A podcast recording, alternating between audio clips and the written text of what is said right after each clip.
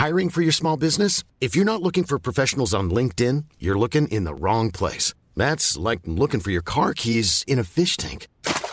LinkedIn helps you hire professionals you can't find anywhere else, even those who aren't actively searching for a new job but might be open to the perfect role. In a given month, over 70% of LinkedIn users don't even visit other leading job sites. So start looking in the right place. With LinkedIn, you can hire professionals like a professional. Post your free job on linkedin.com slash people today.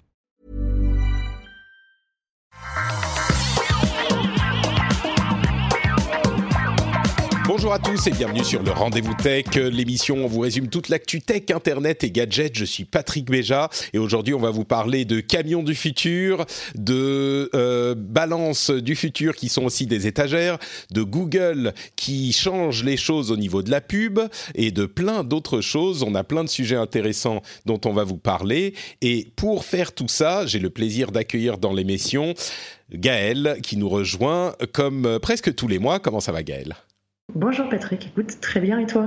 Bah écoute, je suis en forme, je suis prêt à parler de polygones transformés en camions, en semi-remorque, en pick-up. C'était ton dessin quand tu avais 6 ans, non C'est ça Ouais, à peu près. De ta voiture. à peu près, c'est ça. Donc, euh, tu vois, Elon Musk parle à l'enfant qui est en nous. Donc, euh, c'est parfait. C'est exactement ce qu'il faut.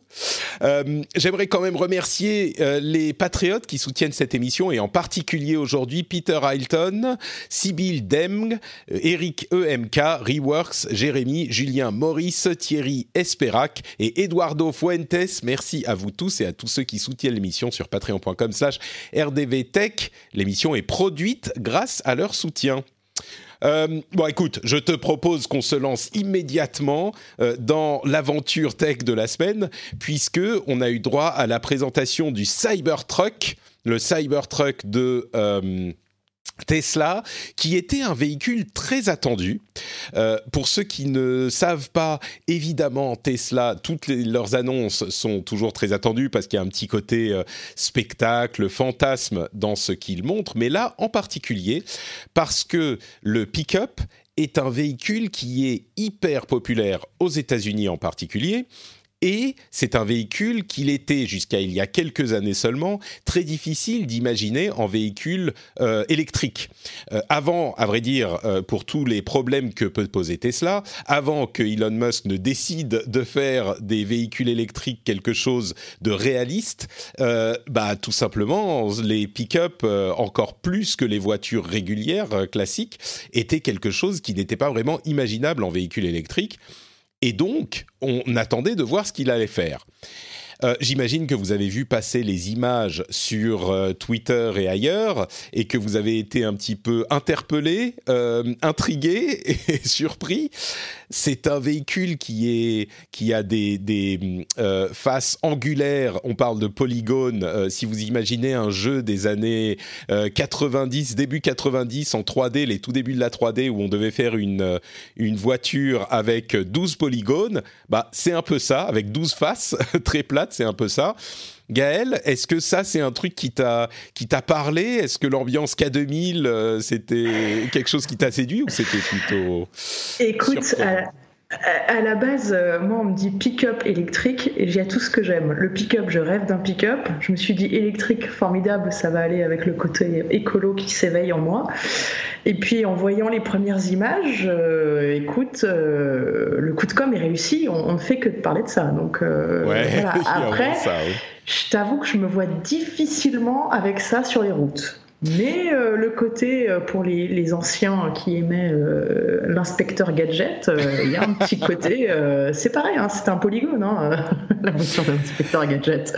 C'est c'est vraiment un, un, concept car quoi, sauf que il va être effectivement commercialisé dans on ne sait pas combien de temps exactement, quelques mois, un ou deux ans peut-être. en tout cas, je ne sais plus quelle date ils ont promis, mais il, il est il va effectivement être commercialisé et on est dans un esprit de, euh, de concept car, quoi, carrément.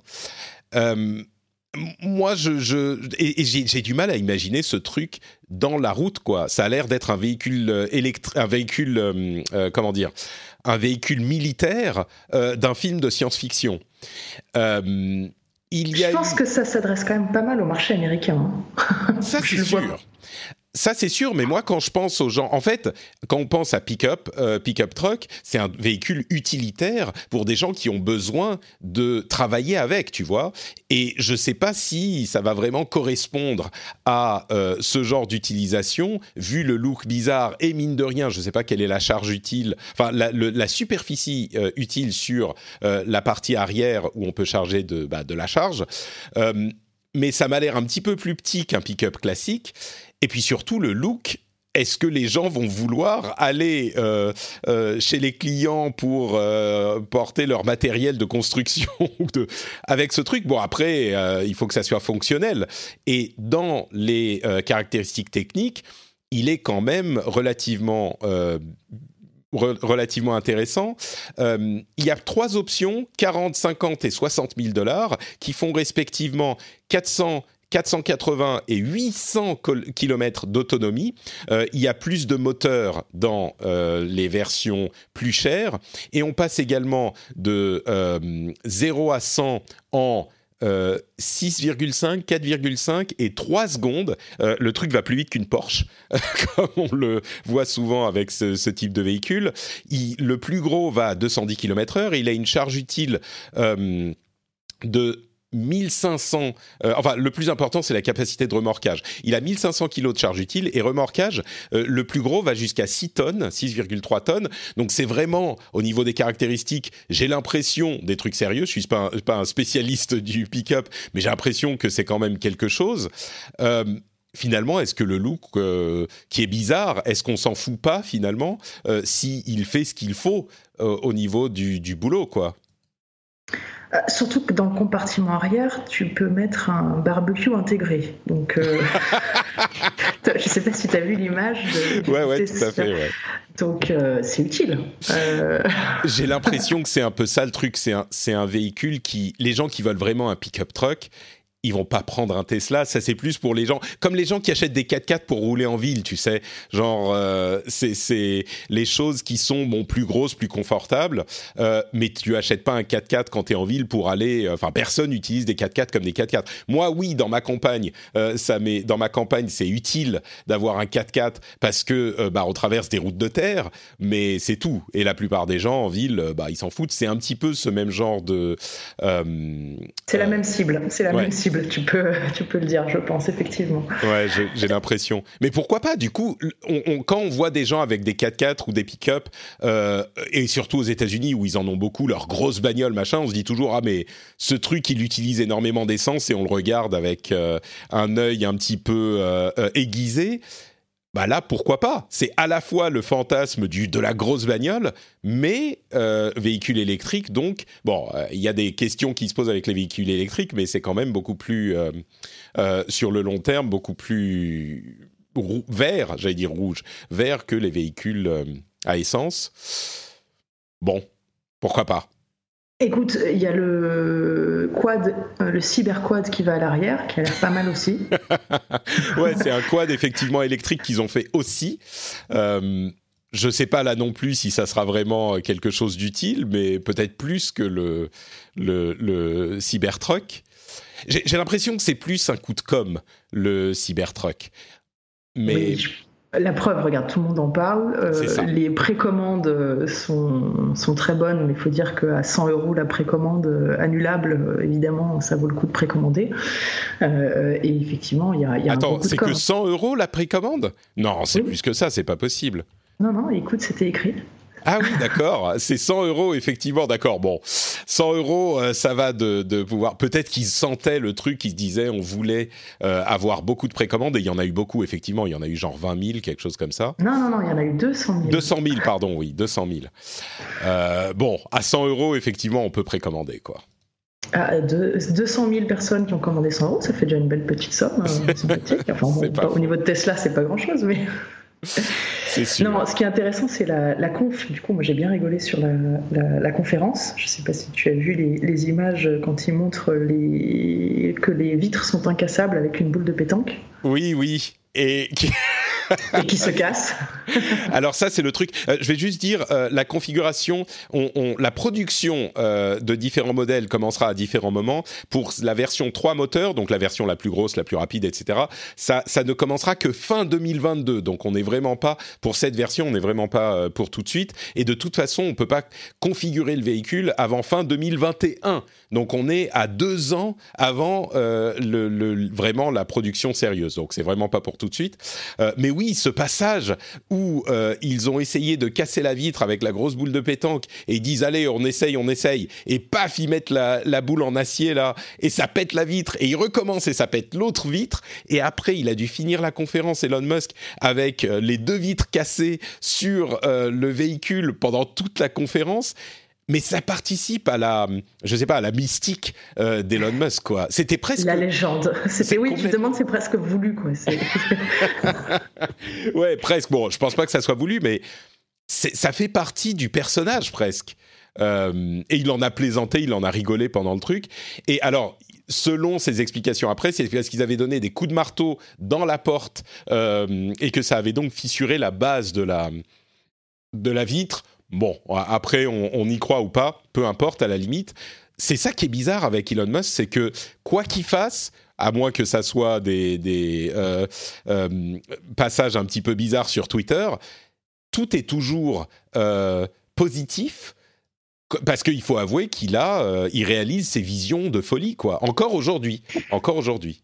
Mais c'est un grand gamin qui a fait sa voiture, euh, qui a repris son dessin de, quand il avait 6 ans, qui a fait sa voiture, qui est incassable, bon, qui se casse, mais c'est pas grave, hein, c'est un Lego, ça se refait.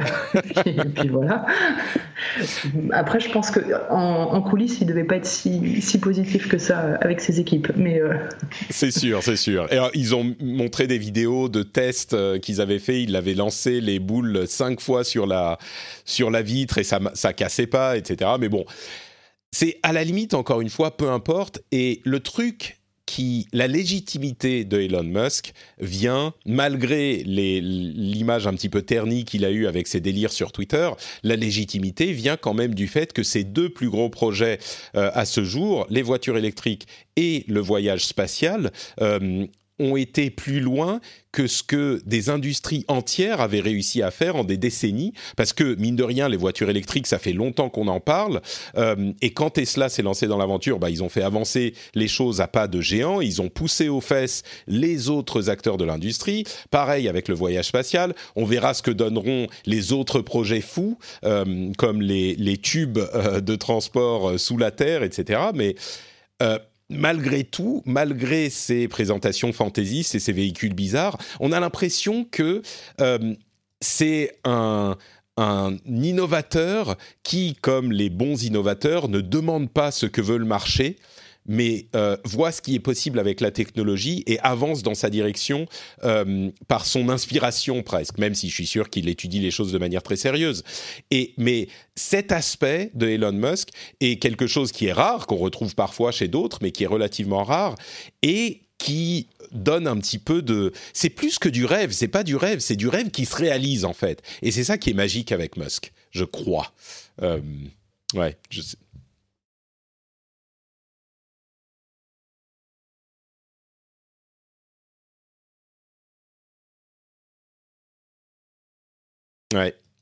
Donc voilà, sur le Cybertruck, euh, c'est quelque chose qui euh, va peut-être rouler dans quelques années dans vos, dans vos villes. Et comme on le disait l'année dernière, il y a une Gigafactory, euh, donc une usine Tesla qui va ouvrir en Allemagne aussi. Donc on risque d'avoir de plus en plus de Tesla dans les villes européennes également. Euh, un autre projet intéressant que je n'attendais pas du tout, du tout dans ce domaine, c'est un petit projet. Alors là, on change complètement de euh, euh, comment dire d'échelle et d'ambition. c'est un truc d'Amazon. Tu te souviens des dash buttons? Tu sais, tu sais ce que c'est les dash buttons d'Amazon, Gaël?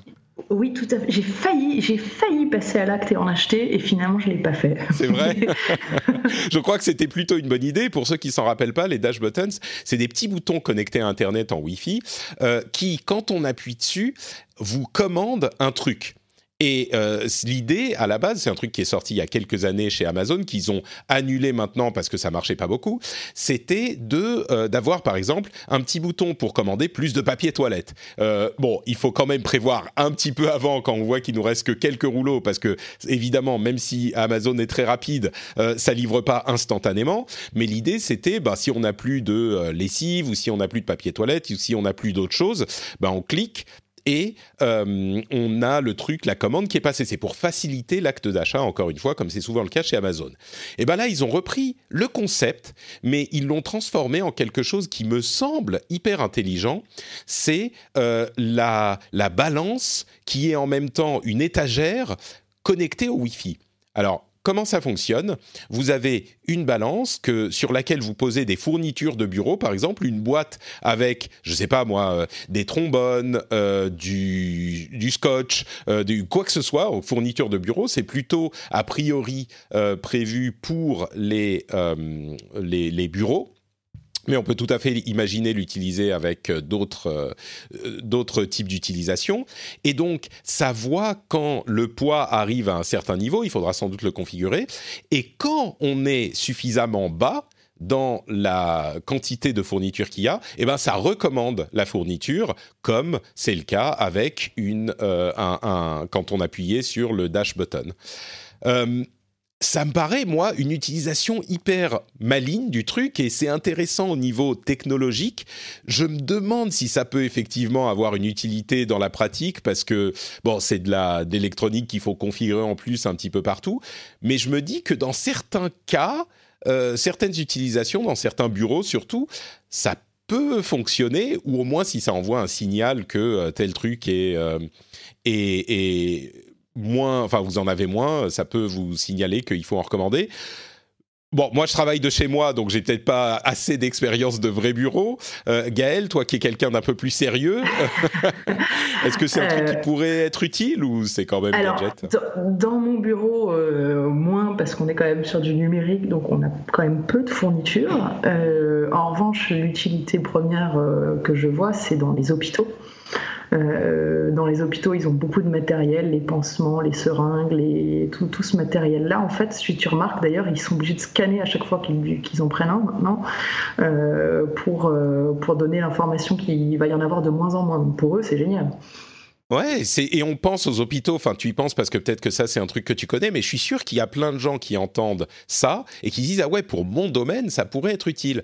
Bon alors ensuite euh, c'est encore un truc à configurer comme je le disais, il faut le connecter au Wi-Fi, il faut euh, le configurer dans l'app machin pour dire euh, quand on arrive à telle quantité de, enfin tel poids il faut recommander, mais il faut que le poids genre parce que si on en prend et qu'on enlève pendant 30 secondes, il faut pas ça que ça recommande parce que le truc a disparu pendant 30 secondes. Donc peut-être si pendant la nuit on est à tel poids pendant plus d'une heure, bah, ça veut dire qu'effectivement euh, on a moins de cette fourniture, etc., etc.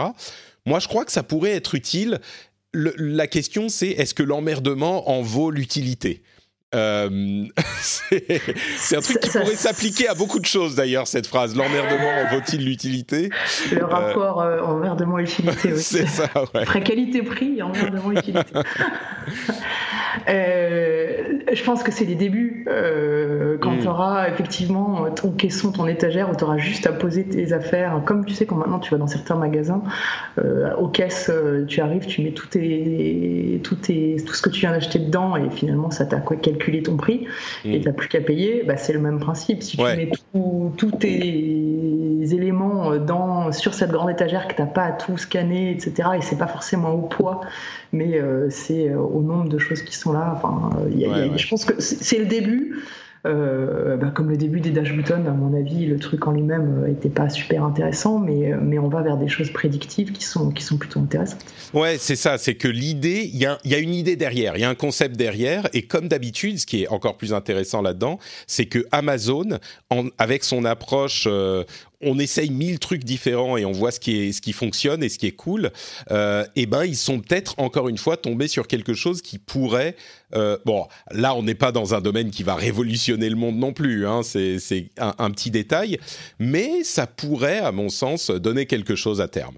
On verra. Tu combines ça avec ton ta Tesla Truck dans ton coffre, en fait, ça met ça dans ton coffre. C'est que quand mon mari va faire les courses, bah, en fait, ça dirait automatiquement qu'il a oublié quelque chose quand il rentre.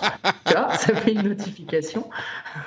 c'est génial. Non, mais je suis sûr qu'il y a des, il y a des Ouais, il y a des trucs à, faire. Il y a des trucs à faire comme ça, ouais, c'est vrai. Euh, autre news, c'est une décision de Google qui est intéressante. C'est un petit peu la saga de l'automne, euh, la manière dont les publicités politiques aux États-Unis sont autorisées ou pas autorisées. En l'occurrence, bon, vous savez, on vous en a parlé sur Twitter, Facebook et avec tous ces, approches différentes qu'ils ont pris. Là, on parle de Google euh, qui a pris une décision sur les publicités à caractère politique. Euh, là, c'est en Angleterre. Ils ont décidé qu'ils allaient limiter le euh, ciblage politique qui était possible. Vous vous souvenez que quand on en parlait, il y avait plusieurs solutions envisageables dans différents contextes. En France, bien sûr, la publicité de partis politiques est interdite. En particulier, c'est encore plus restreint pendant les campagnes, euh, euh, j'allais dire les campagnes publicitaires, pendant les campagnes pour des élections, les campagnes électorales.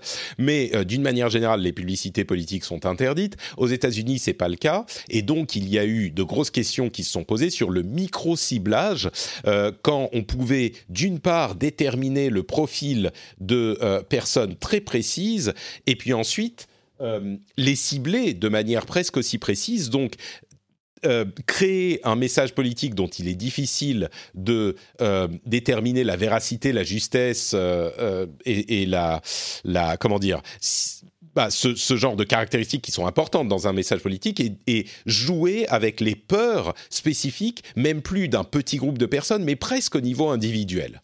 Euh, alors, ce qu'a décidé Google, c'est que dans les pubs désormais, ils vont, euh, en tout cas en période électorale, euh, et pour les pubs politiques, limiter le ciblage de manière à avoir uniquement l'âge, le sexe et la localisation au niveau du code postal comme caractère de ciblage euh, euh, possible. C'est-à-dire que tout ce qui est plus précis que ça, euh, cibler, je sais pas moi, une ville ou un âge spécifique. Là, ça va être des catégories d'âge, etc. Ça va être, ça va pas être possible. Et donc l'idée, c'est qu'on ne peut pas faire euh, utiliser le ciblage comme arme politique pour dire à une personne spécifique ce qu'elle a envie d'entendre. C'est intéressant parce que c'est une solution dont on avait parlé euh, à plusieurs reprises, cette solution de ne pas interdire les pubs mais de limiter le micro-ciblage en ciblage, on va dire, plus classique. Là, peut-être que ça correspondra plus ou moins à ce qu'on peut avoir comme publicité à la télévision parce qu'on sait que euh, dans, à la télévision, il peut y avoir une catégorie d'âge, une tranche d'âge qui va regarder tel programme, etc. Euh, ils vont l'implémenter en Angleterre dès là ces jours-ci. Et là où c'est intéressant, c'est que comme je le dis à chaque fois, euh, il est impossible de prendre une décision qui contente tout le monde sur ces sujets euh, compliqués. Eh ben cette décision qui va s'appliquer plus tard aux États-Unis a été euh, critiquée, ou en tout cas peut-être pas 100% critiqué parce qu'on commence à savoir et à comprendre que il faut limiter ce genre de choses et les gens qui disent que enfin qui s'en plaignent euh, n'ont pas bonne presse. Mais en tout cas pour les campagnes à venir le problème c'est que du, au niveau des États-Unis les républicains et les démocrates avaient des plans de euh, campagne publicitaire pour leur campagne électorale très précis et du coup ils vont pas pouvoir les implémenter. Donc ça va possiblement changer la manière dont le jeu est joué et les règles euh, sont, sont utilisées.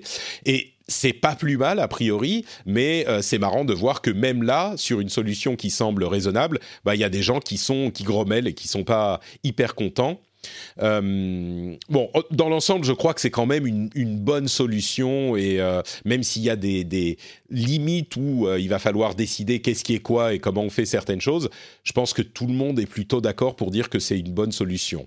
on en a déjà discuté hein, dans l'émission à plusieurs reprises, Gaël, mais je ne sais pas si tu as un avis sur ce, cette limite spécifique. Écoute, sur cette limite, je l'ai, je l'ai, retourné un peu dans tous les sens, que je me suis dit où est-ce qu'on va pouvoir euh, euh, rentrer par la petite porte derrière? Ils l'ont plutôt bien fait, euh, parce qu'effectivement, tu tu pourras pas faire ce qu'on appelle du reciblage non plus, du retargeting.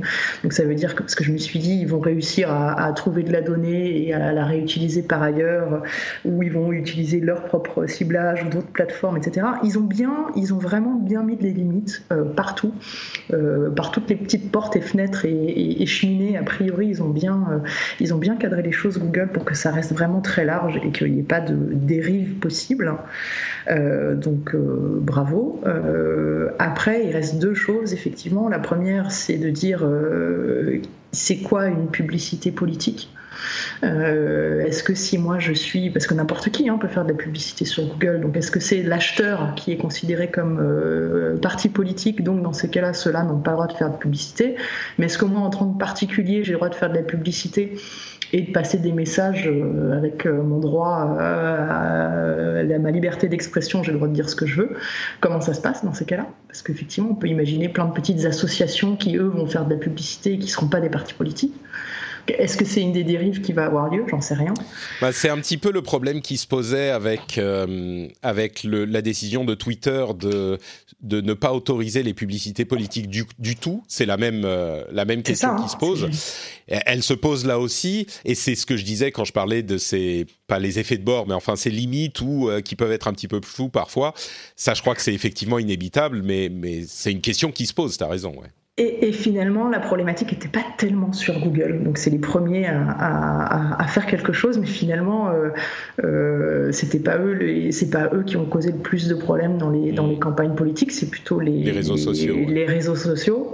Et eux ne bougent pas pour l'instant. Donc, à voir si ça va les faire bouger ou pas. Euh, c'est peut-être ça qui sera intéressant. C'est plutôt les, l'effet domino que j'espère qu'il va avoir lieu et pas et pas seulement Google, parce qu'effectivement, finalement, sur du search, toute la campagne très publicitaire, au final, c'est pas ça qui a changé la donne. Euh, en revanche, les contenus YouTube qui sont pas de la publicité, qui renvoient sur des, vidéos euh, de propagande, là, il n'y a pas encore de solution là-dessus, par exemple. Oui, ça, c'est effectivement un autre problème. Euh, je crois que tu as raison, la, pression sur Facebook en particulier, puisque Twitter a décidé, décidé de ne pas autoriser les contenus les contenus publicitaires euh, politiques, bah, la pression sur Facebook, qui est le gros réseau social qui reste, est euh, de plus en plus forte. Parce que tout le monde fait des choses sauf eux.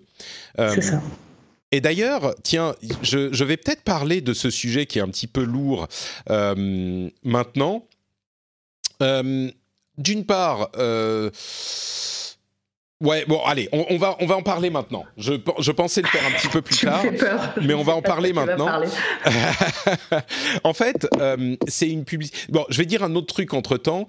Euh, il y a Suzanne euh, Wojcicki, la présidente de euh, YouTube, qui a dit également, toujours à propos de publicité, qu'il travaillait à la possibilité d'ajouter de, la publicité pour les contenus euh, qu'ils appellent edgy, c'est-à-dire des contenus limites. Vous vous souvenez peut-être que il y a quelques temps, Google, il y a un an maintenant, Google a créé le le Adpocalypse sur YouTube en donnant le contrôle total aux euh, annonceurs qui pouvaient décider de ne pas mettre de la pub sur des contenus qu'ils jugeaient euh, inappropriés. Et le problème, c'est que les contenus inappropriés, entre guillemets, c'est très très large. C'est dès qu'une marque a peur de quoi que ce soit, euh, eh ben ils peuvent décider, ben on veut pas de pub sur ce contenu. Et, le, le quoi que ce soit, comme je le disais, ça peut être très large. Ça peut être des gens qui parlent, je dis n'importe quoi, mais de tatouages, de news euh, politiques, de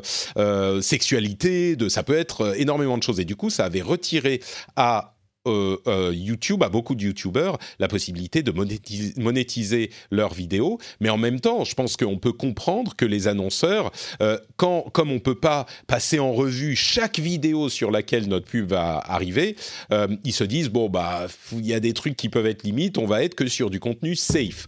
Et ben là YouTube est en train de s'attaquer à ces autres types de contenus et ils vont avoir la possibilité pour des marques qui, à qui ça ne fait pas peur, peut-être avec une classification plus précise, la possibilité d'avoir de la publicité sur euh, ces contenus. Ce qui est une bonne chose pour YouTube et puis en même temps pour la, euh, la, liberté d'expression d'une certaine manière parce que c'est pas euh, contenu edgy ne veut pas dire contenu euh, ou pornographique ou ce genre de choses. C'était juste du contenu auquel les pubs voulaient pas forcément s'associer de manière aveugle, sans savoir exactement de quoi il s'agissait. Et eh ben YouTube, après avoir dégrossi le travail, est en train de travailler à euh, trouver des solutions pour ces pas ces niches, mais ces, ces éléments un petit peu plus euh, euh, spécifiques. Qu'il faut regarder de manière un peu plus précise. Moi, je trouve que c'est une bonne chose. Je ne les critiquais pas de manière outrancière, comme l'avaient pu le faire certains youtubeurs qui avaient perdu leur euh, monétisation euh, quand c'est arrivé, l'apocalypse, mais je suis content quand même qu'ils euh, aillent dans cette direction pour autoriser des contenus un peu différents à être monétisés aussi, parce que ça peut être nécessaire. Voilà, je ne sais pas si tu as une chose à ajouter là-dessus, Gaël. Je pense que c'est assez neutre comme news. Oui, oui, et puis je suis d'accord avec toi, effectivement, il, faut, il, leur a fallu le temps de réfléchir à la question et de trouver les solutions, ils y vont, c'est très bien. Très bien.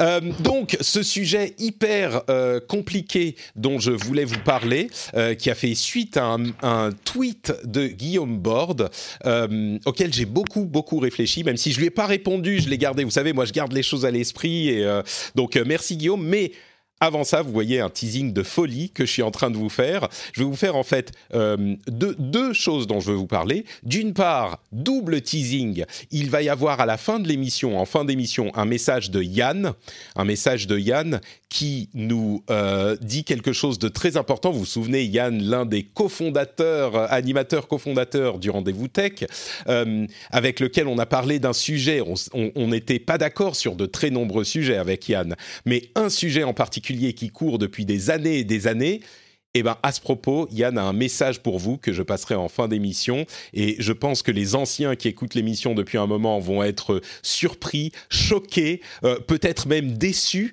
euh, un petit peu. Mais euh, vous entendrez ça en fin d'émission, on en parlera. Et puis évidemment, l'autre sujet que je veux évoquer, c'est le rendez-vous tech sur Patreon, c'est-à-dire le soutien que vous pouvez faire de l'émission sur Patreon, patreon.com slash rdvtech.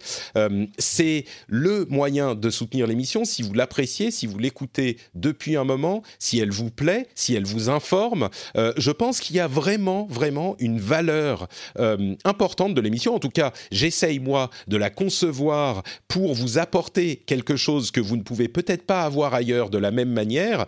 Et ce panorama d'animateurs, ce panorama de news, ces explications qu'on essaye de faire des choses importantes pour comprendre le monde euh, tel qu'il fonctionne aujourd'hui, eh ben j'espère que ça a de la valeur pour vous. Et en plus, on le fait dans la bonne humeur, donc ça vous permet de passer un bon moment en écoutant et donc de vouloir écouter plus et donc de rester informé. C'est une sorte de cercle vertueux. Euh, eh ben j'espère que ça a de la valeur pour vous. Et si c'est le cas, je vous encourage à euh, euh, compenser cette valeur en pensant à soutenir l'émission sur patreon.com/slash rdvtech. Il y a euh, tout tous les types de niveaux. À partir de 1 dollar par épisode, vous avez accès à des récompenses sympas, comme par exemple le flux pur de euh, l'émission, sans pub, sans promo, sans promo même Patreon, celle-ci euh, que je fais au milieu, euh, et en plus des petits bonus sympas. Donc si vous voulez soutenir l'émission, si vous appréciez ce qu'on fait, et si vous pensez que ça a de la valeur, allez sur patreon.com slash rdvtech, ça prend deux minutes, et ça vous permet de soutenir l'émission euh, le lien est dans les notes de l'émission sur votre app de podcast patreon.com slash rdvtech et merci à vous tous qui le faites déjà. Selling a little or a lot? Shopify helps you do your thing however you cha-ching. Shopify is the global commerce platform that helps you sell at every stage of your business. From the launch your online shop stage to the first real life store stage, all the way to the did we just hit a million orders stage. Shopify is there to help you grow. Shopify helps you turn browsers into buyers with the internet's best converting checkout. 36% better on average compared to other leading commerce platforms because businesses that grow grow with Shopify. Get a $1 per month trial period at shopify.com/work. shopify.com/work. Mother's Day is around the corner. Find the perfect gift for the mom in your life with a stunning piece of jewelry from Blue Nile. From timeless pearls to dazzling gemstones, Blue Nile has something she'll adore. Need it fast? Most items can ship overnight. Plus, enjoy guaranteed free shipping and returns. Don't miss our special Mother's Day deals. Save big on the season's most beautiful trends. For a limited time, get up to 50% off by going to BlueNile.com. That's BlueNile.com. Donc, ce sujet grave, compliqué, euh, le, tweet que m'a envoyé Guillaume, en fait, c'était un tweet euh, qui a été, euh, qui, expliquait ou qui relatait un petit discours qu'a fait Sacha Baron Cohen, l'humoriste anglais que tout le monde connaît, je pense. Il parle de plein de choses dans son petit discours, mais je me focalise sur un sujet spécifique qui est si Facebook existait dans les années 30, ils auraient autorisé Hitler à poster des pubs euh, sur son idéologie. Et alors, on est en plein point Godwin, mais quand on parle de politique, ben, le point Godwin, il est cohérent. Hein, c'est exactement de, quoi, de ça qu'il s'agit. Et c'est une question qui est qui m'a vraiment posé problème parce que vous savez que moi souvent je, je, suis mesuré sur ce genre de choses et en l'occurrence, je comprends pourquoi euh, Facebook décide de, de, moins contrôler les publicités politiques qu'ils mettent sur leur et les messages politiques qu'ils mettent en général sur leur plateforme, parce qu'il y a une question de euh, pluralité d'opinion, etc. Et du coup, en écoutant cette idée, je me suis vraiment posé la question, c'est vrai, est-ce que si on était dans les années 30 et que Facebook existait, est-ce qu'on aurait vu des messages du parti nazi sur Facebook parce que il faut accepter les opinions de tout le monde, il faut euh, euh, euh que tout le monde puisse s'exprimer, etc. Et j'ai vraiment dû me creuser la tête pour comprendre pourquoi cette chose-là serait peut-être possible, pourquoi ça serait acceptable ou pas selon les règles qu'on établit. Et en fait, je crois que j'ai réussi à, trouver la logique de la chose, parce que évidemment, quand à, à, a priori comme ça, je me dis, bah, je crois que possiblement, oui, Facebook aurait autorisé le parti nazi à faire de la pub sur sa plateforme. Et vu d'ici, c'est complètement inacceptable. Euh, le problème, c'est que ça pose la question de manière un petit peu compliquée euh, et de manière un petit peu faussée. Parce qu'aujourd'hui, les idéologies d'extrême droite euh, sont inacceptables parce qu'on a vécu la Deuxième Guerre mondiale, évidemment.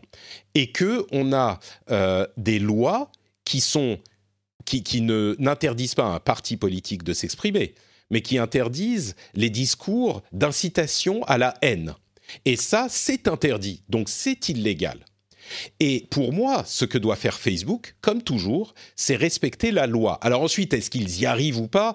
Euh, Est-ce qu'il y a trop de contenu euh, à vérifier ou pas? C'est presque une autre question. Mais ce qu'il faudrait, la règle, c'est que Facebook doit faire respecter la loi. Et donc, en tout cas, dans les, dans les pubs et autant que possible dans les contenus postés par les utilisateurs, euh, supprimer, et c'est dans ce sens qu'on a modifié les lois, supprimer les contenus d'incitation à la haine.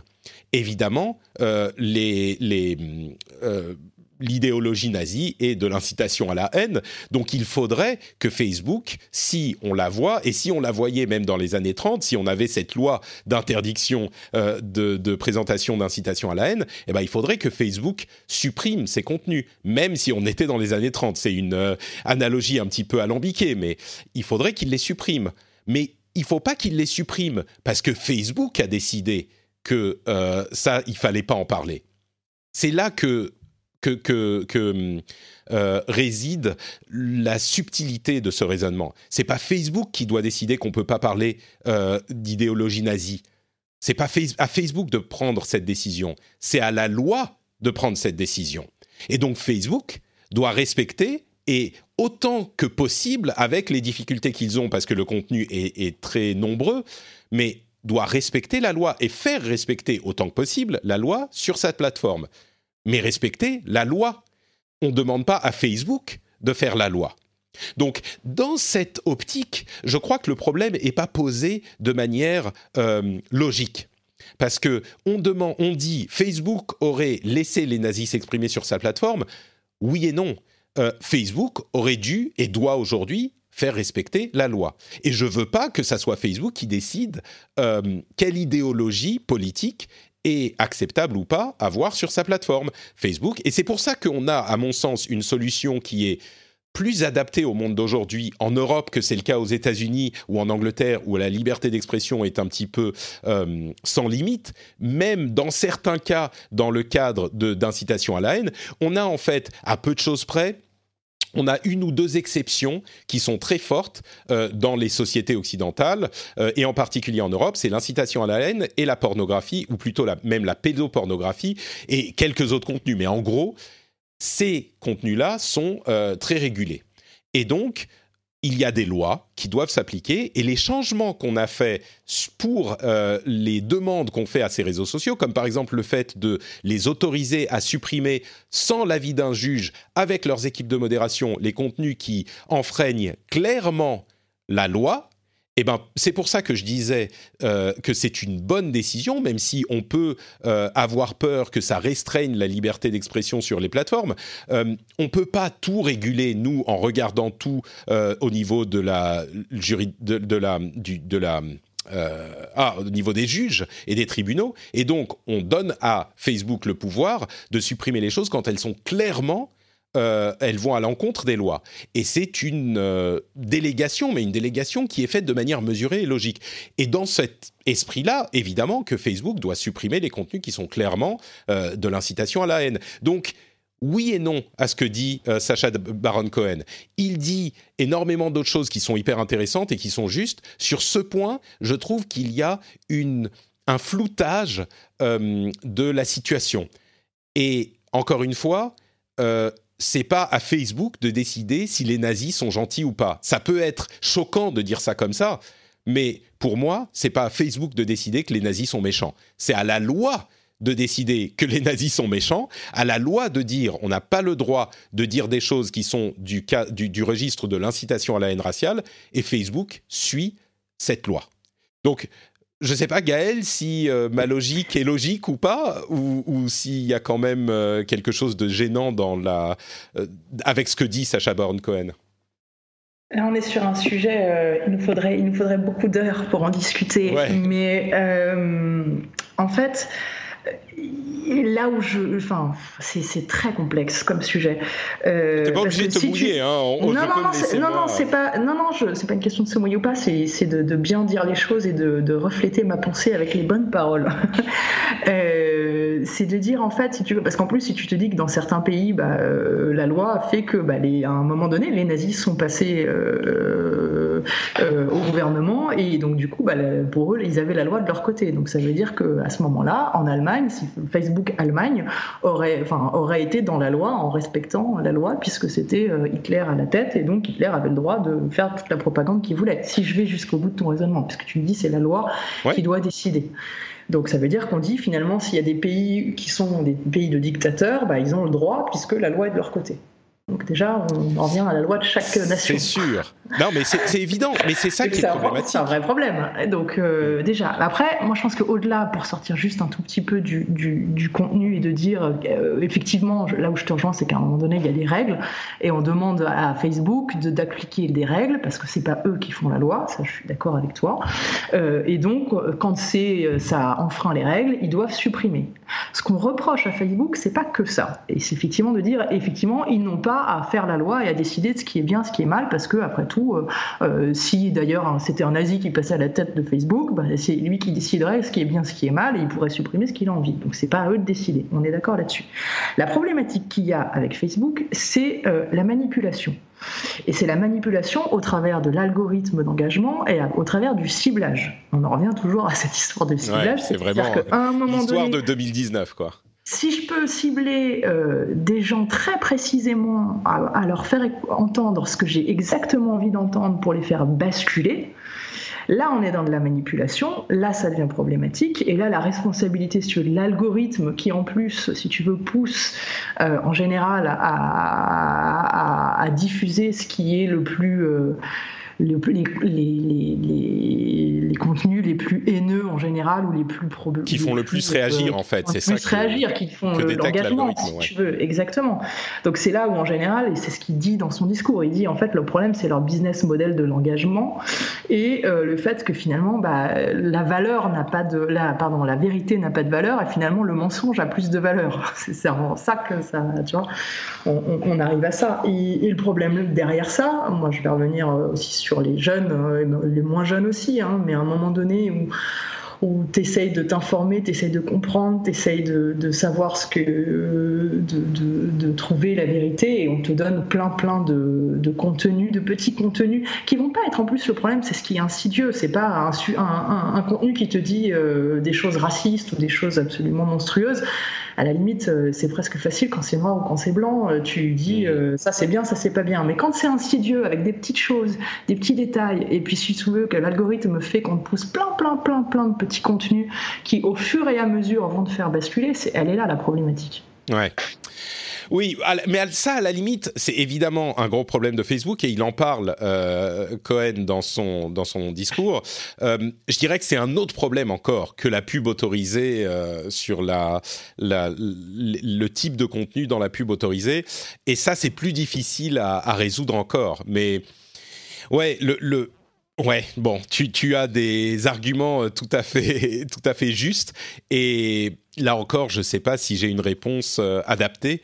Euh, il, a une très bonne phrase qui est difficile à traduire en français malheureusement, euh, où il dit "Freedom of speech is not freedom of reach". Et il est, il est là aussi le problème, c'est de dire en fait la liberté d'expression, ne faut pas confondre avec la liberté. Enfin, le problème c'est le nombre à tous ces gens à qui tu diffuses en fait et, régulièrement des informations qui sont pas forcément bonnes, et qui sont haineuses et qui sont insidieuses, etc. Et c'est là où c'est problématique.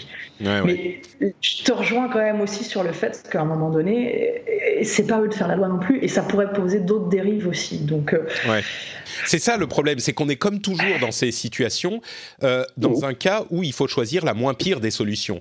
Et, et moi, je pense que donner à Facebook, même si, comme tu le dis très bien, euh, le fait de dire Facebook doit respecter les lois des pays où ils sont, euh, bah oui, ça donne des choses comme euh, bah, la Russie, dont on va parler dans un moment, ou d'autres pays avec des dictatures, où bah, les lois sont pas hyper. Mais, mais là, le problème, c'est la loi, c'est pas forcément Facebook, même si avec les questions d'algorithme, oui, ça. Mais l'alternative, c'est dire, bah, Facebook doit décider. là, il faut être prêt pour un, euh, comment dire un roller coaster ride euh, des montagnes russes euh, sur l'éthique et la morale. Et déjà que là si on a l'impression que les choses vont pas bien si on dit bah Facebook décide ce qu'est la morale bonjour et merci. Et super pour adapter ce type de décision à tous les pays. Parce que oui, évidemment, sur les nazis, on va tous tomber d'accord. Ça, c'est pas le problème. Euh, et la, question, on est tous d'accord que Facebook ne devrait pas euh, autoriser ce type de, euh, contenu. Mais sur les autres questions, si on laisse les clés à Facebook, coordonner entre les États-Unis puritains et les Européens plus comment dire plus cool sur certains sujets. Et encore, nous, on, est, on voit que les trucs où les États-Unis sont plus puritains que nous. Mais je peux vous dire qu'il y a des sujets sur lesquels ils nous regardent et ils nous disent Mais vous êtes malade, vous êtes hyper restrictif. Donc, euh, bon, bref. Bon, encore une fois, on n'a pas de solution. Mais. sur ce point spécifique de Facebook aurait autorisé Hitler dans les années 30, je reste quand même sur ce point très précis, je reste convaincu que euh, oui mais non, euh, parce que tout ce que j'ai expliqué. Bref. Euh, bon, euh, la Russie a décidé de bannir les appareils euh, électroniques, téléphones, télé, ordinateurs, qui n'ont pas des logiciels préinstallés d'origine russe. Alors là, on se dit ah mais mon Dieu, ça veut dire que la dictature russe fait encore preuve de sa sévérité et donc ils vont avoir des logiciels qui sont contrôlés par le gouvernement russe. Et bien là aussi, c'est un peu non, mais un peu oui quand même. Qu'est-ce qui se passe exactement là-dedans? Euh, La loi vient d'être votée et elle sera en effet en juillet 2020.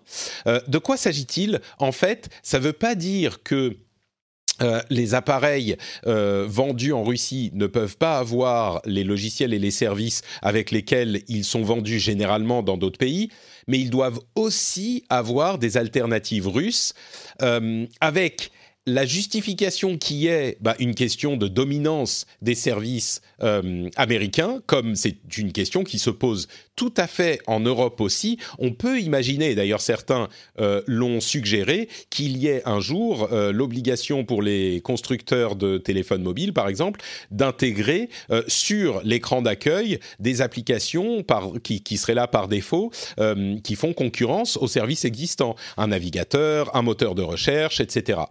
Euh, là où ça pose problème avec la Russie, c'est que euh, le gouvernement russe exerce un contrôle euh, non trivial sur certains de ses services. On pense à la manière dont ils ont notamment... poussé leur intégration à des services comme Mail.ru, je crois que c'est Yandex et il y en a quelques autres, V-Contact, etc. Et, là, donc, forcément, le fait de proposer aussi ces alternatives, euh, ça veut dire qu'il y a eu plus de possibilités pour les, euh, le gouvernement russe d'avoir des citoyens qui utilisent des services sur lesquels ils ont plus de contrôle mais en même temps, le gouvernement avait déjà euh, instauré une loi qui obligeait les services qui exerçaient dans le pays à avoir des serveurs dans le pays. Et donc, on peut imaginer qu'il est également un petit peu plus simple pour le gouvernement russe d'espionner de toute façon ce qui se passe sur les services euh, euh, d'autres d'autres pays, les services américains. Encore qu'il peut y avoir du chiffrement, etc. Donc c'est quand même plus facile sur les services russes. Donc, est-ce que c'est une décision, une loi liberticide, ou est-ce que c'est euh, pour pousser à la concurrence avec les alternatives russes? Moi, je crois qu'il y a un peu des deux et que l'un est utilisé pour justifier l'autre quand même un petit peu, mais on ne peut pas en être certain. Bon, voilà, euh, maintenant vous savez. Euh, et d'ailleurs, à propos de liberté restreinte, Huawei, qui est encore au cœur de toutes les controverses, a a, fait un procès à un chercheur, un journaliste et un expert en télécommunications qui ont, euh, on n'a pas les noms, hein, on ne sait pas de qui il s'agit exactement, mais ce sont des Français qui ont dit euh, à la télévision que il y a trois choses spécifiques qui ont été dites qui sont niées par Huawei. Attendez que je vous retrouve les choses spécifiques. Euh, que Huawei est contrôlé par le gouvernement chinois, euh, que le président faisait partie euh, des services d'espionnage chinois. C'est pas tout à fait le cas. Il était un ingénieur dans l'armée, pardon, dans la People's Liberation Army, donc le parti communiste chinois, et que Huawei et euh, utilise ces matériels en Occident pour espionner euh, l'Occident. Et tout ça, c'est des choses qu'on a entendues, mais dont les preuves n'ont jamais été amenées, ni aux États-Unis, ni en France.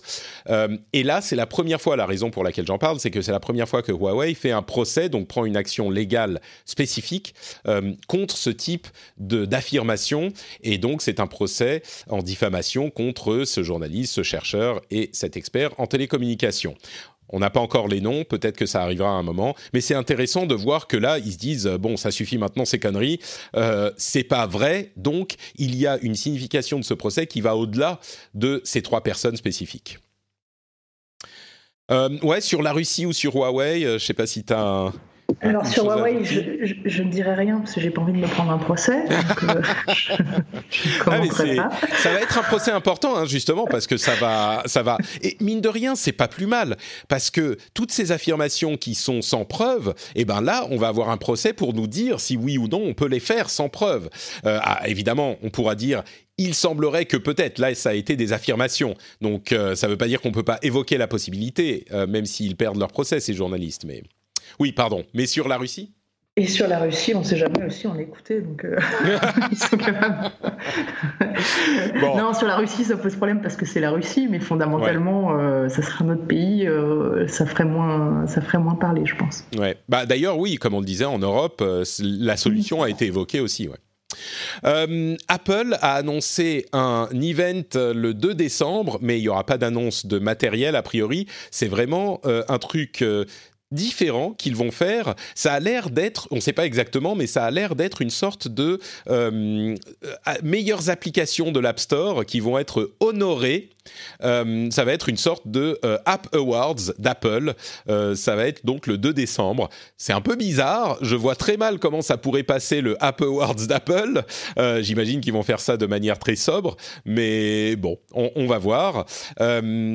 À noter qu'ils ont aussi supprimé euh, la section de commentaires sur leur euh, store en ligne, ce qui est pas plus mal parce que franchement les commentaires euh, c'est pas toujours très utile, surtout quand c'est sur Amazon, on peut avoir des avis différents.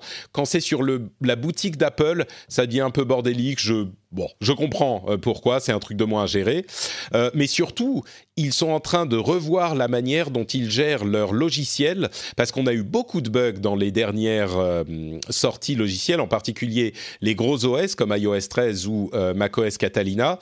Et ils se rendent compte que la manière dont ils gèrent les choses ne fonctionne plus aussi bien qu'avant. Et même les développeurs s'en plaignaient, c'était de pire en pire. Et donc peut-être que dans les années à venir, va avoir moins de euh, iOS 13.1, 13.1.1, 13.1.2 à une semaine d'intervalle pour que les choses soient un peu plus clean dès la sortie. Euh, et puis voilà, bon, il y a, d'autres petites choses comme le fait que le nouveau euh, Magic Keyboard pourrait arriver dans les MacBook Pro 13 pouces ou peut-être même d'autres appareils en 2020 au premier semestre. On s'en doutait un petit peu. Donc si vous voulez acheter un nouveau MacBook, peut-être attendez le premier semestre 2020 parce que ça risque de changer. Euh, tiens, je voudrais vous parler un petit peu euh, de, tech et de plaisir tech que j'ai pris ces derniers jours. D'une part, j'ai testé un petit peu le Oculus Link euh, avec le Oculus Quest.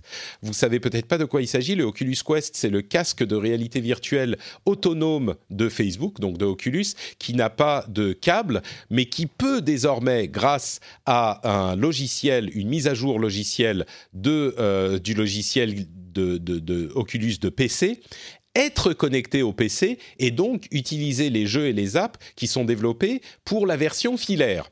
Euh, ça avait été annoncé il y a quelque temps. Là, ça a été implémenté. Euh, j'ai testé la chose et figurez-vous que ça marche pas mal du tout, même avec mon PC qui est très très vieux, euh, qui date de 2014, donc il a 5 ans, le PC. Euh, c'est une carte graphique euh, GTX 2000, pardon, GTX 970 et un vieux Core i7, je crois 4700. Ça me fait du bien de parler un petit peu de technologie, de trucs de geek, tu vois, les, les, les noms des cartes graphiques et des processeurs, ça me fait plaisir. Et, puis surtout, ça pousse les patriotes à dire il va falloir qu'on change ton PC, donc il faut, il faut participer. ça, j'avoue que. Mais alors justement, tu sais, c'est un autre sujet qui est lié à ça parce que quand l'Oculus Link est sorti, euh, a été rendu disponible, ma carte graphique qui est très vieille n'était pas compatible et c'était pas compatible pendant une semaine. Donc pendant cette semaine-là, je me suis dit ah peut-être qu'il serait temps de mettre à jour le PC, au moins acheter une nouvelle carte graphique. Et puis quand j'ai vu euh, l'achat, d'une part ça coûte les yeux de la tête aujourd'hui les cartes graphiques, le prix a augmenté parce que c'est du matériel encore plus haut de gamme qu'avant. Euh, avant on avait un milieu de gamme à 300, 350 euros Aujourd'hui, le milieu de gamme, il est à 500, quoi. Bon, l'inflation, tout ça, mais quand même. Euh, et puis, on peut pas juste changer la carte graphique. Mon, ma machine est tellement vieille euh, que le processeur est trop vieux, ça limiterait vachement la carte graphique. Donc, il faudrait peut-être un nouveau processeur. Mais le nouveau processeur, il n'utilise pas le même socket que mon ancien processeur parce que il est trop vieux. Donc, les sockets, les, les prises sur les cartes mères ont changé. Donc, il faudrait que je change aussi, aussi de carte mère. Euh, en plus de ça, euh, le boîtier, eh ben, il est trop petit pour accepter la carte graphique qui fait 33 cm au lieu de 28. Euh, et donc, comme la 28, elle passait déjà à peine, il faudrait que je change aussi de boîtier.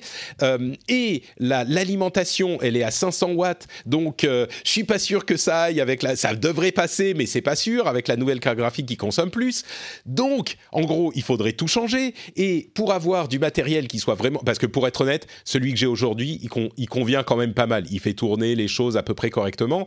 Euh, mais peut-être que si je veux un plus grand écran avec une meilleure résolution ou un meilleur taux de rafraîchissement, genre un 1440p en 120 Hz, quelque chose comme ça, eh ben, il faudrait du matériel plus puissant. Donc, en gros, si je veux changer un truc, je dois changer tous les trucs. Et c'est euh, en même temps, ça a été un grand plaisir de me replonger là-dedans. Et d'ailleurs, merci à tous ceux qui ont répondu à mes questions sur Twitter. C'était euh, vraiment un moment de geekerie euh, absolument intense et ça m'a fait hyper plaisir. mais je me suis rendu compte que bon, je vais peut-être attendre encore un peu parce qu'en plus il y a les nouvelles consoles qui arrivent l'année prochaine. Il va falloir dépenser plein d'argent là-dedans aussi pour se tenir au courant.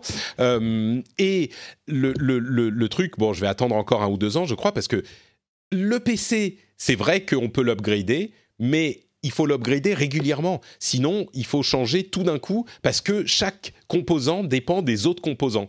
Donc, euh, alors, il y a plein de gens qui m'ont dit aussi, oui, euh, tu peux peut-être utiliser un Shadow PC, et c'est vrai. C'est ce que tu allais dire, ouais. Euh, T'es pas la seule, et c'est vrai que ça marche pas mal, mais je suis en Finlande et les, les serveurs sont un peu trop loin pour être assez ah. fiables sur le long terme. Et puis surtout, moi, c'est ma machine de production. Euh, j'ai besoin d'un truc qui tourne de manière impeccable euh, tout le temps. Et donc, euh, un PC sur Shadow. Mais en même temps, moi, je suis abonné à Shadow depuis le tout début, donc je l'utilise. Et je me suis déjà inscrit pour la mise à jour de février. Donc, on verra en février. De toute façon, je vais attendre encore un moment, au moins plusieurs mois parce qu'en plus, il y a les cartes graphiques nouvelle génération qui arrivent en, au milieu de l'année prochaine, donc la série 3000. donc peut-être qu'il faudra attendre ça, mais il y a toujours un truc à attendre dans les PC c'est marrant, il y a des gens, je disais, ah, il y a des Alienware et des Omen de HP qui ont l'air pas mal, et il y a des gens qui me disaient, ah, mais Patrick, tu devrais monter ton PC, c'est super sympa, c'est super facile. Et là, je me suis senti tellement vieux parce que je, regardais les, commentaires des gens et je disais, mais mais les enfants, mais moi je monte mon PC depuis quand vous étiez même pas né, quoi. Moi, mon premier PC, je l'ai monté dans les années 90. Je, fais ça depuis des années. Je, connais parfaitement ces systèmes. Qu'est-ce que vous venez me dire? Tu devrais monter ton PC. Je me suis senti à la fois insulté, vieux et fier du fait que je pouvais dire que, je le faisais. Euh, C'était super, super marrant. Euh, mais en même temps, moi, je veux plus passer du temps à le faire. Euh, ça m'emmerde de monter les PC. Je sais comment ça marche, fait plein de fois. C'est là que ça vieillit. Mais c'est ça, c'est ça. J'ai plus. Tu sais, c'est marrant parce que à, un certain âge, on n'a plus le temps pour, cette pour ces conneries. Surtout quand on a un enfant, euh, c'est beaucoup moins de temps à passer à ce genre de truc. Et mine de rien, même si c'est facile, un PC monté soi-même, tu as toujours une chance sur deux pour qu'il y ait un truc qui marche pas, que tu doives le redémonter, le remonter, un driver qui merde, un truc qui est pas compatible avec un autre truc et tu passes tes journées ou tu passes des heures sur les forums à essayer de comprendre. Euh, le la pièce qui va pas avec l'autre, je l'ai fait, je connais. Et même si c'est plus facile aujourd'hui, euh, je sais que c'est. Bon, je l'ai fait il y a 5 ans le dernier, donc je connais ça. Euh, et mais je me suis dit, bon, donc je veux acheter un PC tout fait. Mais d'une part, ça coûte super cher. Et d'autre part, les PC tout fait, c'est pas exactement ce que je veux moi, parce que moi je suis, j'ai des goûts de de, de, de luxe, de, de, de customisation. Je veux exactement la carte graphique que je veux, qui est bien silencieuse. Je veux le processeur spécifique que je veux. Je veux la quantité de RAM, le SSD, etc., etc. Donc bref. Euh, donc ça, c'était mes aventures d'upgrade de PC qui m'ont mené à la conclusion que euh, une semaine plus tard, après mes débuts de recherche, bah finalement, c'était pas forcément nécessaire parce que l'Oculus Link est désormais compatible avec ma carte graphique qui est vieille mais qui fonctionne. Euh, et le truc, c'est qu'il y a un nouveau jeu Half-Life qui, a été annoncé pour euh, la réalité virtuelle que je pourrais utiliser avec ce setup, mais dont la configuration recommandée est genre euh, deux fois plus puissante que celle que j'ai. Donc, même si je pourrais l'avoir, je pourrais quand même pas y jouer sans changer de PC. C'est sans fin, c'est sans fin cette histoire, Gaël. Je sais pas. C'est bientôt Noël. Ah, pour Noël, on sauve déjà un, voyage au Japon en février, donc euh, je sais pas s'il si, va pas rester d'argent. Ah, c'est. Mais bon, tout ça pour dire que le euh, Oculus Link, donc la connexion au PC, a, été rendue compatible avec mon matériel là, euh, cette semaine, et euh, elle a, j'ai donc pu la tester, mais il faut un câble bien spécifique. Il faut un câble qui soit USB 3 vers USB-C, qui puisse qui puisse passer la charge et les données. Et tous les câbles ne font pas ça. J'ai fait tous les câbles que j'avais dans la maison et j'en ai trouvé un qui faisait ça, sauf que, tu, est-ce que tu peux imaginer la blague, euh, la fin de la blague, Gaël? Qu'est-ce qu'il avait de spécifique ce câble qui fait qu'il n'est pas idéal? Ah, alors là, je vois pas du tout. Eh ben, il fait un mètre de long. Et donc, je dois le brancher derrière mon PC. Je dois le brancher derrière mon PC. Et euh, je suis collé, parce que c'est un casque de réalité virtuelle, je suis collé à la au boîtier du PC avec le casque sur la tête. Et donc, euh, bon, j'ai commandé tu peux un mettre une petite webcam pour puisse regarder. quand tu joues. Donc voilà, je voulais vous parler de mes aventures euh, de, de réalité virtuelle et d'upgrade de PC. C'était bien marrant. Mais l'important est que l'Oculus Link fonctionne et fonctionne même pas mal du tout. Ça donne accès à tous les euh, logiciels de réalité virtuelle de votre PC avec un Oculus Quest qui a aussi donc l'option d'être complètement indépendant avec des logiciels différents bien sûr. C'est super pratique. Euh, j'ai même testé, figure-toi, tu parlais de Shadow PC, grâce à notre ami euh, Jean-Noël qui m'a donné toutes les, les instructions à suivre pour ça. J'ai connecté en Wi-Fi l'Oculus Quest au à la réalité virtuelle du Shadow PC sur le serveur en France. Ah, alors Eh ben, figure-toi que ça marche aussi. Alors, est-ce que c'est vraiment utilisable avec la latence entre la France et la Finlande? Franchement, la latence n'est pas ignoble. Elle est genre 30-40 millisecondes.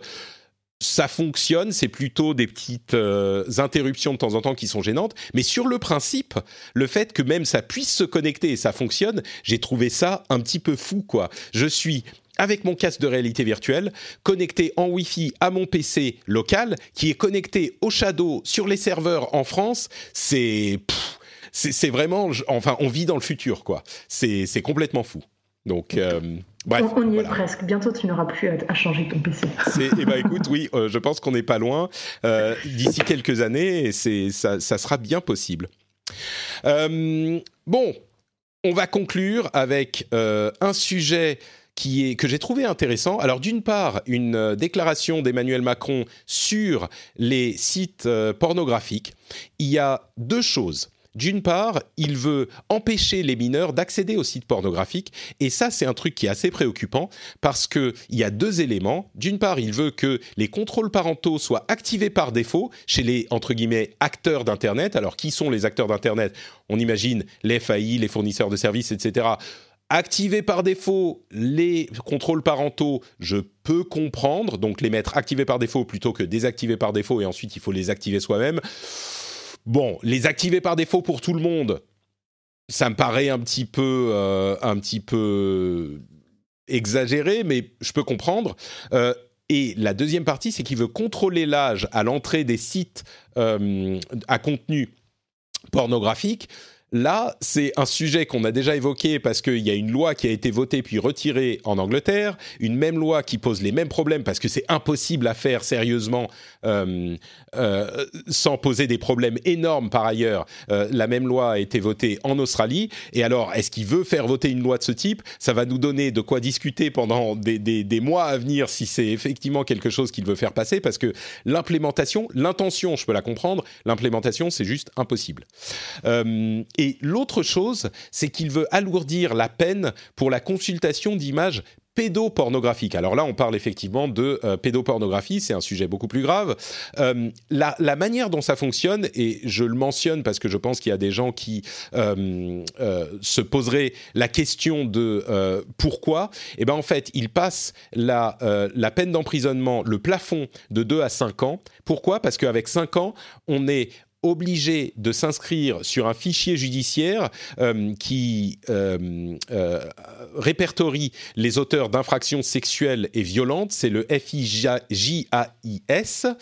Et une fois qu'on est sur ce fichier, il, veut, il y a aussi une obligation, je ne sais pas si elle est déjà en place ou si elle est... il voudrait qu'elle l'implémente, ce qui est logique, c'est l'obligation pour des entités qui travaillent avec des enfants de consulter ce fichier euh, au moment d'une embauche, de manière à ce que les entités, les associations, les écoles, etc., puissent savoir et soient même obligés de savoir qu'une personne euh, qu'ils vont embaucher a été euh, inscrite à ce fichier et donc on inclurait la consultation d'images pédopornographiques. Encore une fois, on ne parle pas juste de pornographie mais de pédopornographie. Euh, donc que les entités sachent qu'une personne a consulté ou a été amateur d'images pédopornographiques. Ça me semble beaucoup plus cohérent cette histoire. Il faut noter aussi que le, le, le fait cette euh, inscription est accompagnée d'une possibilité de réinsertion qui permet au bout de 5, euh, 10 ou 15 ans, en fonction des conditions, euh. Pardon, l'inscription dans ce fichier est limitée à 20 ans. Donc, euh, au bout de 20 ans, bah, l'inscription est visiblement, alors il doit y avoir des conditions, l'inscription est euh, supprimée. Donc, il y a quand même une condition de réinsertion, ce qui est, euh, je pense, nécessaire. même si, bon, je suis pas un spécialiste de la chose, mais en tout cas, la première partie me semble cohérente. bon. Gaël, tu travailles beaucoup avec des institutions qui, qui travaillent avec des enfants tu as peut-être un avis, même si tu n'es pas une spécialiste de ce sujet spécifique, euh, un avis euh, sur la chose aussi. Moi, ça me paraît cohérent. Est-ce que ça te paraît cohérent aussi? Alors, il y, a deux sujets hein, qu'il faut quand mm. même bien séparer. Euh, la pédopornographie, effectivement, la loi qu'il est en train de mettre en place, qui est très bien, effectivement, parce que ça va, enfin, comme tu l'as expliqué, euh, c'est ce qu'il faut faire. Et euh, il y a l'accès à la pornographie des enfants. Donc, c'est vraiment, ça n'a juste rien à voir. Tu veux dire l'accès des enfants à la, à la pornographie. Donc, oui, oui. Ouais, effectivement, les deux sujets ont été donnés en même temps dans, dans, les, dans, les, dans les journaux. Donc, il faut juste quand même bien, bien les séparer. Tout à fait. Euh, et l'accès aux sites pornographiques par les mineurs, euh, effectivement, c'est un problème. C'est un problème qui date d'il y a longtemps. Euh, l'interdiction, elle existait déjà, c'est comment tu l'implémentes. de dire aux opérateurs qu'il faut que ça soit fait sous les six mois, c'est bien de le dire, mais je ne vois pas réellement comment ça va changer les choses. effectivement, comme tu l'as dit, en Angleterre, ils n'ont pas réussi. Donner six mois pour le faire, je pense que c'est un peu court et, vaut mieux. Enfin, j'aimerais qu'on réfléchisse plus longtemps à, ces, éléments-là.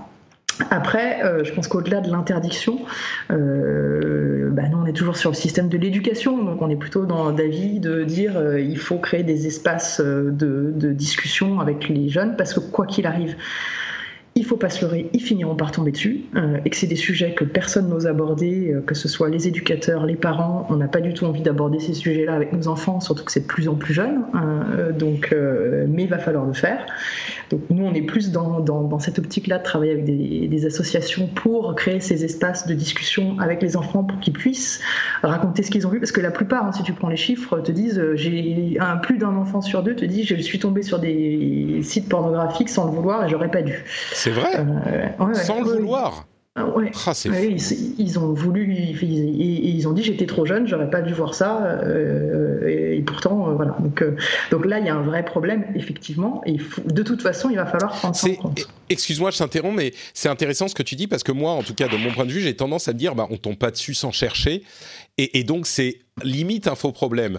Mais tu me confirmes que c'est pas du tout un faux problème. C'est que, il y a eu au-delà du fait qu'ils vont de l'IFOP qui est sorti hmm. il y a pas longtemps là-dessus, qui a donné ces chiffres-là, effectivement. après, euh, euh, après euh, je pense qu'effectivement, de dire le contrôle parental par défaut pareil, enfin, j'aime pas moi les interdictions et je préfère toujours accompagner les gens plutôt que d'interdire ou d'imposer, euh, plutôt que de dire ah, obligeons les gens à avoir le contrôle parental par défaut. Peut-être que si on mettait le bouton de façon plus juste, que ce soit plus visible et qu'on apprenne aux gens à, l'activer, c'est déjà, ça serait pas mal parce que souvent les gens savent juste pas le faire et. Euh, Mais c'est tout le problème en fait parce que même si c'est assez simple, le fait de l'expliquer aux gens, c'est jamais aussi efficace que de l'activer par défaut. Ça, le, le on by default ou euh, opt-in ou opt-out, on le sait bien euh, dans, toutes les, dans tous les problématiques dont on parle tout le temps. Euh, le opt-in, même si les gens savent, même si c'est facile, ouais, bien sûr. Bah, ouais. Donc je comprends l'intention, mais non, non, l'intention est, louable de toute façon, et, c'est bien parce que quoi qu'il arrive, ça, ça, au moins le sujet commence à être mis vraiment sur la table. Là, on est parti plutôt dans des interdictions, bon, euh, voilà, mais euh, peut-être que ça va ramener sur des sujets plus d'éducation et de dire, ok, comment est-ce qu'on apprend aux parents euh, à faire attention à, parce que effectivement, de toute façon, à un moment donné, tu finis toujours par filer ton téléphone, et si sur ton téléphone, il est pas forcé, il sera forcément désactivé ou pas, j'en sais rien, mais, bah, pas s'il est activé par défaut. S'il est activé par défaut, mais ça veut dire que tu le désactives au moment où toi tu veux voir quelque chose de pornographique? Bah oui. C'est vraiment ça. Et je pense que et je pense qu'il y a beaucoup de gens qui le désactiveront. Est-ce qu'ils vont le réactiver pour euh, ensuite? Non, mais il y a plein de gens qui le désactiveront pas simplement et qui n'auront pas accès à ces trucs euh, parce qu'ils ne veulent pas s'emmerder. Et, et, je suis pas en train de dire que il faudrait l'activer par défaut. Moi, je suis pas convaincu que ça soit la solution, mais je comprends la logique, quoi. Non, non, non, je comprends la logique. Pareil. Après, je, je suis pas sûr que ce soit la, enfin, ça soit, en tout cas, c'est une partie de la réponse. C'est pas la meilleure réponse. Euh, voilà. Mais, euh, mais, mais, oui, il y a, y a, un vrai problème. Il y a un accès à la pornographie euh, de, de, plus en plus jeune et à des, surtout à des éléments pornographiques beaucoup plus trash qu'avant. Et c'est considéré, enfin, pareil, hein, l'étude IFOP est très intéressante. Les gamins prennent ça comme des tutoriels. Hein, donc, ouais, c'est le gros problème. C'est un des vrais problèmes. C'est un des vrais problèmes. Donc, ouais. Bon, euh, si tu veux que je te fasse encore plus peur sur ces sujets, il y avait un article fascinant sur Vice euh, sur la conception d'avatars euh, en 3D pour logiciels de réalité virtuelle notamment, des gens qui fabriquent, enfin qui modélisent des avatars en 3D de sur commande d'ex-copines, généralement, faut pas se leurrer, c'est surtout des, euh, modélisations de femmes, d'ex-copines ou de euh, personnalités, de célébrités, euh, pour des gens qui veulent les utiliser pour assouvir leurs fantasmes en, 3D, en réalité virtuelle. Et je sais, c'est tellement compliqué cette histoire parce que à la fois il y a quelque chose de viscéralement, comment dire, malsain dans, cette l'utilisation de l'image personnifiée, euh, 3Difiée, presque personnifiée de la personne, et en même temps, c'est quelque chose qui reste du domaine du fantasme. Enfin, je sais pas. Et, je, bon, vous en doutez, je savais pas du tout que. Enfin, vous en doutez. Non, ça se trouve, je connais très bien toutes ces histoires, mais oh, je vous le dis, je savais pas du tout euh, que ça existait. Mais évidemment que ça existe en fait. Et des, des modeleurs, des modélisateurs 3D qui font ce genre de choses sur commande, ça me paraît complètement logique vu que la pornographie est toujours à la pointe de la technologie. Mais bref, c'était quelque chose d'hyper. Euh, euh, enfin, voilà, je ne sais pas trop quoi en penser, mais maintenant vous savez. Euh, oui, ça va aller de plus en plus loin de toute façon, hein, avec les deepfakes, tout ça. Enfin bon, bref. Ouais, ouais, non, mais on, est... on en est qu'au début. Ouais, ouais. Et, et cette idée de. Ça me rappelle un petit peu, vous savez, dans Second Life, quand il y avait des. ou, l'idée qu'en réalité augmentée, on peut créer des, des mondes surimprimés sur des lieux existants. Et à qui appartient euh, les données qui sont associées à un lieu physique qui existe dans la vraie vie. Genre, s'il il y a des données qui sont associées à mon adresse à moi, ou à un magasin, ou au siège d'une marque, et que ça devient dans cette... Bah, c'est célèbre, c'est connu, et les gens le, connaissent parce que euh, y a cette réalité de la chose, mais ils s'en servent, ou le, service ou le truc s'en sert pour euh, d'autres dessins, euh, à qui ça appartient, comment est-ce qu'on gère la propriété de ce genre de choses? Pareil, là, c'est l'image euh, d'une personne qui existe, mais c'est complètement dissocié de cette personne. Euh, si vous voulez prendre une photo de quelqu'un et l'afficher et prétendre que, vous voyez, mettre des photos de la personne dans votre maison pour faire comme si c'était votre femme, bah voilà, vous avez le droit, quoi. Donc, enfin, je sais pas. Bref, c'est est-ce qu'on a le droit? Je sais pas d'ailleurs, c'est une bonne bah, question. Écoute, euh, si je suis, je sais pas, je veux mettre des, des photos de Madonna dans ma maison et, et mettre des photos de, de, Bon, Madonna, elle est un petit peu plus âgée que moi, mais je sais pas, peut-être. Euh, je ne crois pas que ça soit. tu vois, c'est pas illégal. Et au-delà du fait que ça soit pas illégal, qui va aller contrôler Tu vois, tu peux pas. non, non, non, tant que ça reste chez toi, oui, effectivement. C'est la sphère privée versus la sphère publique. À partir du moment où, après, par contre, tu vas le poster sur les réseaux sociaux et tu vas dire, euh, oui, oui non, bien sûr, ça c'est autre chose. Bref, il y aurait tout un sujet à faire là-dessus, euh, mais j'ai trouvé ça effectivement l'idée, par exemple, c'est une sorte de l'idée qu'on a une modélisation d'une ex Euh, d'une future. Ou, peut-être d'une future, mais, mais une ex, je sais pas, je trouve ça à la fois de prime abord encore plus malsain, parce que tu vas continuer une relation virtuelle avec quelqu'un avec qui tu n'as plus de relation et qui veut peut-être plus avoir de relation avec toi, mais il y a quelque part quelque, quelque chose qui est de l'ordre de la, de la violation de l'intention de, de, la personne, tu vois, de, de la volonté de la personne. Et en même temps, ça cause pas de mal Est-ce que ça peut aider à quelqu'un si c'est fait de manière saine, à quelqu'un de, euh, de, tu vois, passer, tourner la page ou j'en sais rien, j'en sais rien. C'est un, c'est vraiment très compliqué quoi. Mais bref. Euh, pour conclure, on va euh, parler de quelque chose de beaucoup plus positif. On a déjà fait un peu plus long que d'habitude, mais je voudrais vous passer ce message de Yann.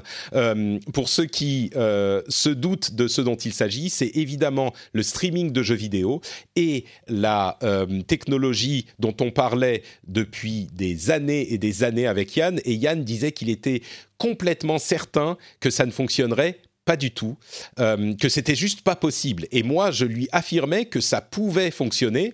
Et au fur et à mesure qu'on a vu les expériences se tenter avec plus ou moins de succès, mais de plus en plus de succès, il était jamais convaincu et il avait une sorte de, de comment dire, de, euh, certitude à laquelle il s'accrochait complètement que ça ne marcherait pas. Et ben, figurez-vous qu'il a commandé Stadia, sans doute pour euh, me montrer à quel point ça ne marcherait pas, mais comme il est quelqu'un de juste et d'objectif, il s'est rendu compte que, eh ben oui, de fait, ça fonctionne. Euh, c'est pas idéal, c'est pas fait pour tout le monde, et c'est ce qu'il dit dans son message que je vais passer dans une seconde, mais ça fonctionne suffisamment pour contredire ses convictions profondes. Euh, et il a donc tweeté un, message il y a quelques jours que je vais encadrer, euh, que je vais mettre sur des t-shirts que je vais vendre pour euh, comme truc t-shirts spéciaux de l'émission. C'est une révélation. C'est dix ans d'émission. Ça a mené à ça pour moi. C'était quelque chose que j'attendais depuis tellement d'années et je dois applaudir Yann pour son honnêteté que je ne, dont je ne doutais pas évidemment. Une fois qu'il a eu le truc entre les mains qui fonctionne, il, euh, il a été suffisamment honnête pour le dire. Donc euh, merci à Yann, c'est un petit peu un chapitre qui se ferme pour euh, le rendez-vous tech. Je suis sûr que je réinviterai Yann à un moment et on aura d'autres débats sur d'autres choses, mais sur celui-là, j'ai de la sueur qui perle sur le front rien que d'en parler, d'excitation, de joie. Euh, voilà, Yann est d'accord sur le fait que le streaming de jeux vidéo peut fonctionner. Je vous laisse avec son message et on se retrouve après pour se dire au revoir. Hello. Alors, les auditeurs de longue date du rendez-vous tech se, souviendront sans doute euh, des débats euh, interminables qu'on a eus avec Jeff et Patrick sur le, sujet du cloud gaming. Euh, eux avec leur, euh, leur optimisme euh, déconnecté de la réalité, et puis moi, bien entendu, la voix de la raison et de l'humilité, bien entendu, eh bien, ces deux derniers jours, j'ai pu tester Stadia ben, pour me forger ma, ma propre opinion euh, j'ai reçu mon code euh, alors j'étais aux États-Unis euh, pour un déplacement professionnel et que donc j'ai eu ce code pendant que j'étais dans ma chambre d'hôtel. Enfin, j'ai pu tester ça sur la chambre d'hôtel avec mon Pixel 3 et puis une manette Xbox que j'avais. Et, et donc sur le Wi-Fi de l'hôtel, clairement, on s'entend que c'est pas les conditions optimales. Et puis, je dois bien avouer que l'heure est grave parce que j'ai pu jouer à Destiny 2 deux heures dans ces conditions et que force est de constater que ça fonctionne. Alors oui, il y a un léger lag, oui, il y a de la compression, mais bon, quand on est euh, en déplacement comme ça, qu'on n'a pas de PC, qu'on n'a pas de console à disposition, bah écoutez, euh, ça, comme on dit ici au Québec, là, ça fait la job, ça, ça, fonctionne euh, assez bien, et j'étais le premier surpris. Alors, faut bien, faut bien avouer que dix ans après, hein, la, prophétie de, Patrick et de Jeff euh, semble se matérialiser. Enfin, non, justement, mais bon, voilà. euh, mais par contre, euh, j'ai pu tester aussi sur un écran 4K et en ultra wide. Et puis là, ben, ça pique beaucoup plus les yeux, là, puisque on, se rend beaucoup mieux compte des, artefacts de compression et puis du, signal en 1080p. Donc forcément, quand on met ça sur une surface plus grande, les détails sont, enfin les défauts sont, sont, un peu plus visibles. Mais finalement, ça se rapproche un peu de, de ce qui se passe quand on connecte une Switch euh, aujourd'hui sur un écran 4K. Ben, c'est pas, c'est pas la, la, résolution native, donc ça, ça bave également. Et donc c'est pour ça que je pense que euh, même si pour quelqu'un comme moi euh, qui va pas qui va qui va pas hésiter à mettre 1000 dollars sur sur une carte graphique pour jouer à des conditions optimales, je pense aussi qu'il y a clairement un public euh, un autre type de profil, quoi, finalement, qui, euh, qui serait parfaitement, qui se contenterait parfaitement de, de, ce genre de, de compromis, quoi, finalement. Donc, euh, donc voilà, c'est un peu mon, mon aveu hein, que, que ça fonctionne. Alors, bien entendu, là, je parle juste de l'aspect technique, le business plan, alors que ce soit Google, Microsoft, Amazon, Stadia, Nvidia, euh, qui propose la meilleure offre, ça, ça reste encore à, déterminer. Mais d'un point de vue technique, euh, en tout cas, ça, ça semble fonctionner. Donc, euh, donc voilà. Comme on dit souvent, il n'y a que les cons qui changent pas d'avis. Donc, bien vu, Patrick et Jeff, vous gagnez cette bataille, mais je vous garde à l'œil. En attendant, je, je, vous embrasse très très fort. Euh, J'embrasse aussi les auditeurs et les patriotes du Rendez-vous Tech. Et je vous dis à très bientôt. Voilà, on envoie des bisous à Yann, euh, des, des, bisous et des hugs parce qu'il nous manque dans son froid canadien et on pense à lui. Euh, bah écoute, on arrive donc à la fin de cet épisode bien fourni quand même, Gaël. Euh, merci beaucoup d'avoir été avec nous. Est-ce que merci à toi. Est-ce que tu peux nous dire où on peut te retrouver sur Internet comme d'habitude? Écoute, on peut me retrouver euh, avec coude.fr sur Facebook, sur euh, euh, sur Twitter et mon Twitter perso c'est @gmgirardo. Voilà. Super, et le Twitter sera dans les notes de l'émission. Pour ma part, c'est Note Patrick sur Twitter, Facebook et Instagram. Vous pouvez retrouver cette émission sur frenchspin.fr fr. Si vous voulez venir commenter notamment, vous pouvez le faire euh, sur le site, sur tous les sujets qu'on a évoqués. Ils ont été nombreux. Euh, si vous êtes patriote, vous pouvez également venir commenter euh, dans les commentaires du, de l'article. Et si vous êtes au niveau Slack, vous pouvez discuter de tout ça sur le Slack, évidemment. Et si vous n'êtes pas patriote, eh ben, vous pouvez penser à le devenir, puisque j'espère, comme je le disais tout à l'heure, que cette émission vous amène de l'information et de la bonne humeur en même temps. Le cercle vertueux information, bonne humeur, bonne humeur, information. Euh, J'espère qu'il a été respecté dans cet épisode. Si vous vous êtes marré un petit peu dans cet épisode, eh ben pensez à faire un petit tour sur patreon.com/slash rdvtech pour voir si vous voulez devenir un soutien de l'émission. Ça prend une minute ou deux, montre en main, et ça aide énormément. Je vous fais de grosses bises et on se donne rendez-vous dans une semaine pour un prochain épisode. Ciao à tous